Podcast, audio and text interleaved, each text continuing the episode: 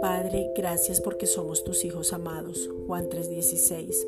Podemos experimentar tu perdón y tu amor, ese amor inagotable. Oseas 11:4. La herencia está disponible que es Cristo mismo. Colosenses 1:12. Las manifestaciones de las bendiciones están para sus hijos y hoy las recibimos con gozo y sin temor. Romanos 5:17. Nos regocijamos cuando vemos que la salvación es real y aunque existan varias circunstancias, hemos entendido que vamos a vivir una eternidad contigo, que vivimos en una vida en abundancia en todas las áreas, estando enfocados en Cristo. Tito 1:2. Gracias Padre porque hemos comprendido la necesidad de hablar bien, hablar lo que somos, por eso refrenamos nuestra lengua para ver buenos días. Primera de Pedro 3:10.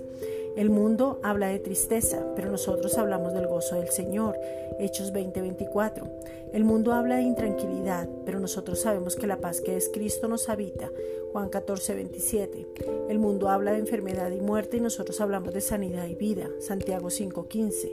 El mundo habla de tener el corazón triste, pero nosotros hablamos del corazón alegre que hermosea nuestro rostro. Proverbios 15:13. El mundo habla de fracaso y nosotros hablamos la victoria en Cristo. Juan 5:4. El mundo habla ruina, pero nosotros hablamos de las abundantes riquezas de su gloria. Efesios 3:16. El mundo habla del fin y nosotros hablamos que somos guardados. Primera de Tesalonicenses 5:23. El mundo dice es que Dios no me oye y nosotros hablamos que nuestras oraciones son contestadas porque lo conocemos y sabemos su palabra y sabemos porque sabemos que Dios no miente y su palabra permanece para siempre. Primera de Pedro 1:25. Gracias Padre.